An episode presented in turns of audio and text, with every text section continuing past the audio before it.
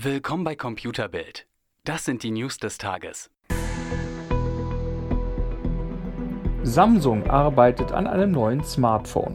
Das ist keine Sensation, denn das tun die Südkoreaner jeden Tag.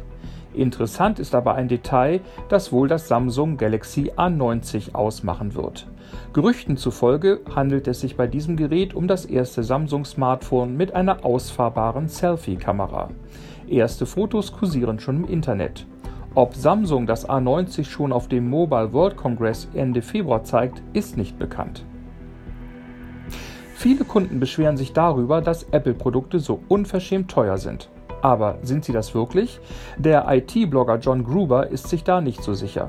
Er will erfahren haben, dass Apple beim Verkauf der TV-Streaming-Box Apple TV keinen Cent verdient und bei den smarten Lautsprechern HomePod derzeit sogar draufzahlt. Offenbar tut das Unternehmen alles, um die Kunden in sein Universum zu locken, wo sie dann für Dienste wie Apple Music oder den bald startenden TV-Abo-Service zahlen sollen. Experten gehen übrigens davon aus, dass auch Google und Amazon ihre smarten Gadgets mit Verlust verschleudern und das Geld über Abo-Dienste und den Kauf von Musik und Filmen wieder reinholen. Eine interessante Neuerung erhalten alle WhatsApp-Nutzer auf dem iPhone. Die iOS-Version des beliebten Messengers lässt sich ab sofort über Touch ID und Face ID sperren und entsperren.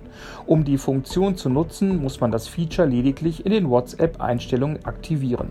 Zuvor ist natürlich der Download der neuesten WhatsApp-Version aus dem App Store erforderlich.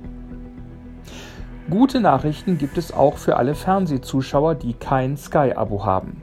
Nachdem die Top-Serie Babylon Berlin zunächst bei Sky und anschließend in der ARD lief, kommt auch der zweite Serienerfolg des Pay-TV-Kanals ins öffentlich-rechtliche Fernsehen.